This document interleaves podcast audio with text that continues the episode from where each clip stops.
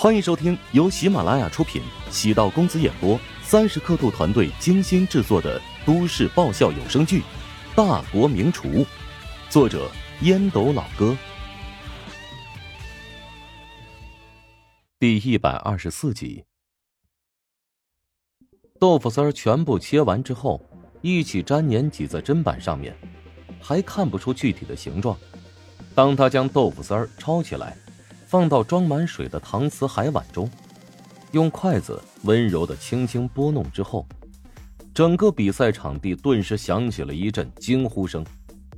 无数细小如同发丝般的豆腐丝飘荡在水面，充满艺术美感。切出来的豆腐丝放到水中，是为了将石膏味稀释，从而使得豆香味更加突出。豆腐丝在这种状况下。也能够充分吸收水分，增加水嫩弹润的口感。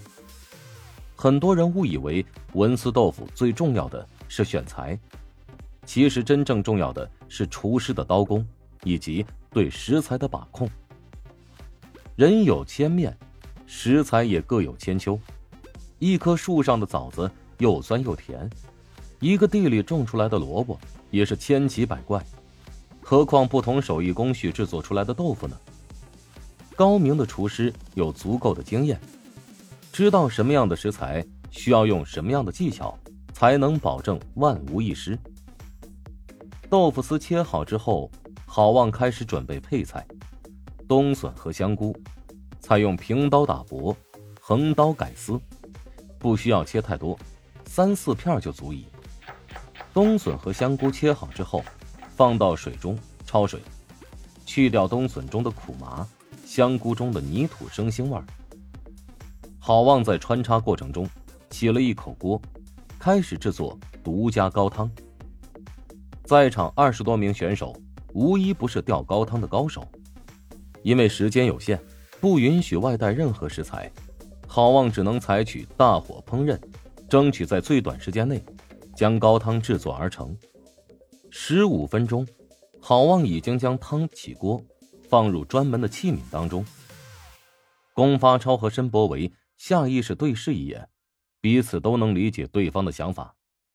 这么短时间内熬出来的高汤能行吗？郝旺的实力大家有目共睹，知道肯定用了什么特殊的手法。当郝旺将高汤制作完毕，甚至将第一道菜文思豆腐也做好的时候。乔治依然还在洗菜。都说磨刀不误砍柴工，此刻正在比赛，乔治不紧不慢的态度显得异类。一号在做什么呢？别人至少做了一道菜，他竟然还在洗菜切菜，态度一点也不端正。这看上去啊，真够欠揍的。哼，我怀疑啊，他是在故意拖延时间，肚子里没货，只能敷衍大家。他的那家食堂挺有名气，不过食堂就是食堂，难登大雅之堂。想要做出让人耳目一新的宴席，那还是得正规酒楼出来的大厨才行。咦，好旺的文思豆腐已经出锅了！我从来没见过如此赏心悦目的文思豆腐，这好旺果然已经具备冲击特级厨师的实力了。大家都下意识的在拿好旺和乔治进行对比，两人一个排在首位。一个紧随其后，他们能够入选前十八名，肯定没有太大的问题。现在还有一个悬念，那就是谁才是最终的状元。很快，大家就发现不对劲之处。乔治刚刚过去的一段时间，并不是一道菜没有做，他很隐蔽的起了一口锅灶，锅里放了个鸡蛋。那是一道什么菜？不会是茶叶蛋吧？没错。真的是茶叶蛋？什么宴席上会有茶叶蛋？简直匪夷所思！他是搞笑选手吗？关于茶叶蛋有很多典故，比如宝岛曾经有个什么专家说内地吃不起茶叶蛋，大家都引为笑料，因为茶叶蛋是最普通的一种食物，很多人将之当成零嘴来吃，即使在家宴当中，茶叶蛋也不会摆上桌。那些评委也看出乔治似乎是在做茶叶蛋，难道茶叶蛋里面暗藏玄机，或者是某道菜的配菜。时间一分一秒的过去，乔治花费一个小时，终于将菜准备好，开始熬制高汤。茶叶蛋还在继续煮着，乔治不时会过去加入一些调料。郝望那边无疑更加火热朝天，引人注目。他今天烹饪的方向是淮南菜系的三头宴，当然，不是简单意义的三头宴，而是融合了淮南菜系的经典名菜，比如文思豆腐、大煮干丝、汤包等。三头宴的主菜依然是精髓所在。三头宴，所谓的三头，指的是八烧整猪头。清炖蟹粉狮子头，拆烩鲢鱼头。乔治曾经在第二轮烹饪过拆烩鲢鱼头，现在郝旺也做出这道菜，显然是想要跟乔治一决高下，让在场所有评委重新评判。这是所谓的正面交锋，充分显示出郝旺的自信。其余十八名厨师都是淮南厨师，淮南菜是立身之本。选择三头雁的概率很大。郝旺不怕与其他厨师对比，本身便是一种勇气。郝旺要用实力打脸，让所有评委选手知道自己才是货真价实的第一。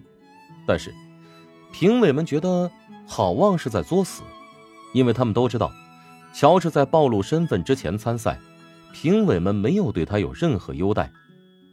即使现在身份暴露。也没有任何人跟他们打招呼。郝旺为什么要选择三头雁呢？啊，乔治制作的拆烩鲢鱼头已经得到国厨郑泽的认可，即使郝旺的水平再高，十有八九也难以超越乔治的那道菜。三头雁，其中一头输给乔治，等于整桌宴席的灵魂就出现问题了。当然。评委们不仅认为郝旺在作死，也认为乔治在作死。区别在于，郝旺的作死法比较隐蔽，除了评委，其他人都看不出来；而乔治呢，那是明着作死呀。时间过去两个小时了，乔治还没有任何动静，除去煮了一锅茶叶蛋之外，还他喵的在做准备工作。陶南方的表情有些难看，暗忖。乔治究竟在搞什么花样？故弄玄虚吗？宋恒德心中有些迷惑，乔治是否存在可能将此次决赛给搞砸了？如果乔治没有拿到此次厨王争霸赛晋级权，那么他和陶南方的对赌协议将失败，而陶南方将收回他的网红食堂。如此一来，乔治更会失去陶南方的信任。并失去进入怀香集团高层的机会。郝望已经在三分之二的时间内完成百分之九十的菜肴，接下来还没有上桌的，都是一些重点菜，需要他花费大量的时间和精力，用心去琢磨。偷偷的看了一眼乔治，郝望差点没有乐坏了。乔治除了熬制一锅汤之外，还没有一道菜上桌。现在可是比赛环节，虽然提前完成不会加分，但是早点给评委品尝，肯定占据天然优势啊。评委要试吃二十桌菜，前面是饿着肚子的，后面越吃越多，难免会慢慢的没有食欲，完全靠着经验和本能判断一道菜的味道。如果早点完成所有的菜品，将形成不小的优势。一般厨艺比拼。都是一道菜上桌之后进行打分，现在修改了规则，需要完成一桌宴席才进行评价，等于是给了那些操作熟练的厨师更多的空间发挥。二号台的厨师动作好快啊，已经基本完成所有的菜品了。他是一号种子选手，如果不是有一个关系户，他肯定会站在一号台的位置。哦呦呦！一号台那个走后门嘞，一道菜还没上桌，他是不是打算放弃了？还有一个多小时，现在开始烹饪还来得及。本集播讲完毕，感谢您的收听。如果喜欢本书，请订阅并关注主播。喜马拉雅铁三角将为你带来更多精彩内容。